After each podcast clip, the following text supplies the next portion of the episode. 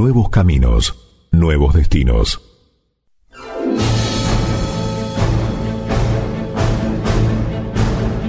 Cuando Colón emprendió su viaje hacia el oeste, tenía como principal meta el entrar en contacto con el Gran Khan, pero no lo consiguió, ya que solo pudo relacionarse con los habitantes de la tierra descubierta, que nada tenían que ver con los súbditos del gran señor asiático. Ciertamente a lo largo de su peregrinar antillano, podía haber mantenido una actitud uniforme o lineal con aquellos isleños con los que se había topado y que siguió topándose a lo largo de su primer viaje. Pero, sin embargo, no ocurrió así, ya que dicha actitud varió profundamente, pero no, como sería lógico, porque aumentase o disminuyese la complejidad cultural de los indígenas, o porque creciese el conocimiento que de ellos tenían los españoles a medida que pasaba el tiempo, sino porque así lo pidieron los planes que sobre ellos y las tierras halladas iba trazando el almirante. El 5 de diciembre de 1492 llegó Colón al término oriental de la isla de Cuba, que suponía eran los límites de Asia, o como él la llamaba, de las Indias. Le dio en consecuencia el nombre de Alfa y Omega, o el principio y el fin. Ese mismo día, mientras navegaba al extremo oriental de Cuba, divisa tierra y a medida que se acerca contempla altas montañas, anunciando una isla de grandes extensiones. Los indios que lleva a bordo dan señales de terror implorándole que no la visitara por medio de señas, ya que sus habitantes eran feroces y crueles, de un solo ojo y que devoraban a sus prisioneros.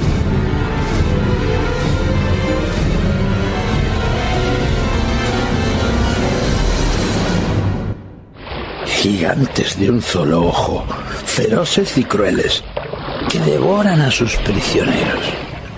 Veremos quién de ellos se anima a recibir el fuego de las lombardas de la Santa María y la niña bramar de, sus propias entrañas. Pamplinas. No dejaremos que esos cuentos, eh, leyendas, fantasías no nos permitan llegar a destino, no. No me dejaré seducir como lo hizo Martín Alonso. Contramaestre, contramaestre. Dirija la capitana con rumbo hacia la costa. Que los hombres se preparen para desembarcar.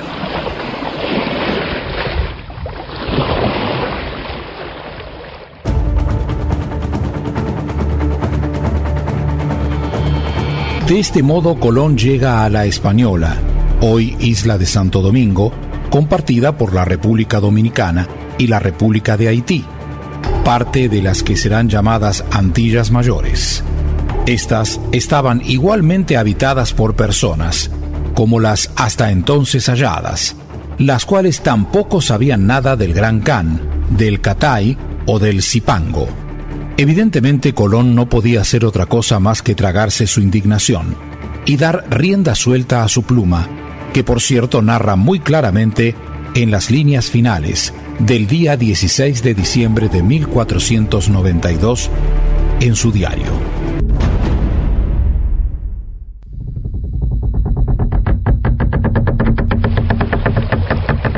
Esta isla y todas las otras que he descubierto, Altezas Reales, son suyas, tanto como Aragón y Castilla, porque yo, con esta gente que llevo a bordo de la Santa María, que ante nuestra presencia, al vernos una multitud de estos nativos, han huido sin que nosotros les quisiéramos hacer mal alguno. Ellos no tienen armas y están desnudos, no tienen idea alguna e ingenio sobre las armas.